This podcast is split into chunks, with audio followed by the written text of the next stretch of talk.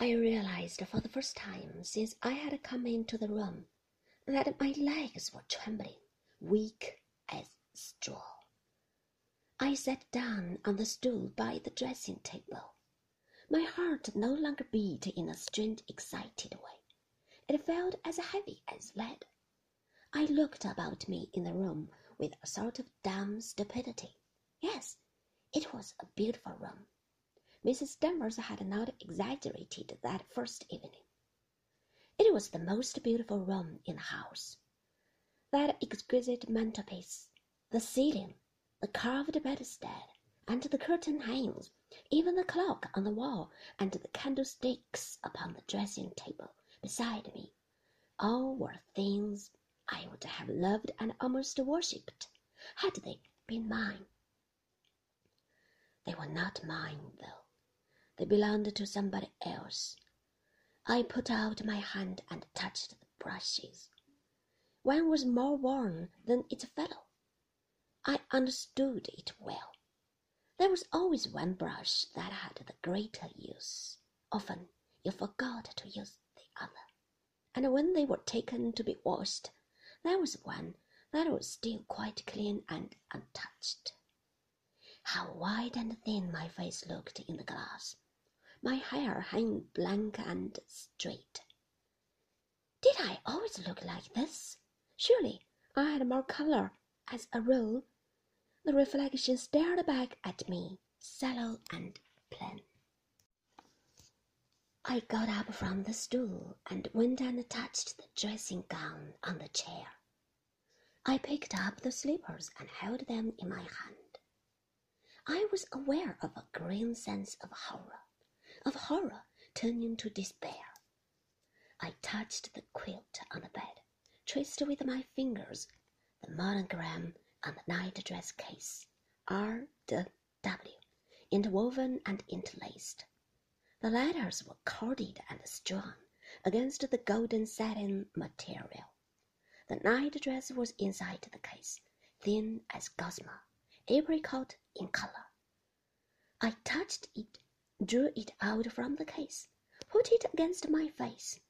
It was cold, quite cold, but there was a dim mustiness about it still, where the scent had been, the scent of the white azaleas. I folded it and put it back into the case, and as I did so, I noticed with a sick dull aching in my heart that there were creases in the night dress. The texture was ruffled. It had not been touched or laundered since it was last worn. On a sudden impulse, I moved away from the bed and went back to the little ante room where I had seen the wardrobes. I opened one of them. It was as I thought. The wardrobe was full of clothes. There were evening dresses here. I caught the shimmer of silver over the top of the white bags that enfolded them. There was a piece of gold brocade. There, next to it, was velvet, wine colored and soft. There was a string of white satin draping on the floor of the wardrobe. Peeping out from a piece of tissue paper on a shelf above was an ostrich feather fan. The wardrobe smelled stuffy, queer. The azalea scent, so fragrant and delicate in the air, had turned stale inside the wardrobe, tarnishing the silver dresses and the brocade, and the breath of it wafted towards me now from the open doors, faded and old. I shut the doors.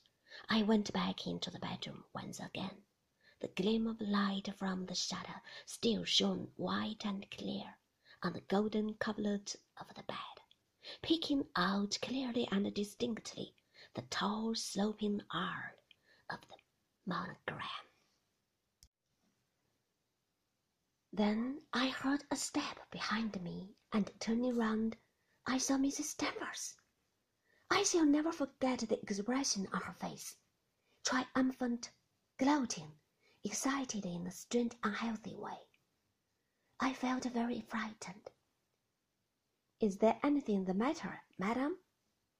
she said. I tried to smile at her and could not. I tried to speak. Are you feeling unwell? she said, coming nearer to me, speaking very softly. I backed away from her.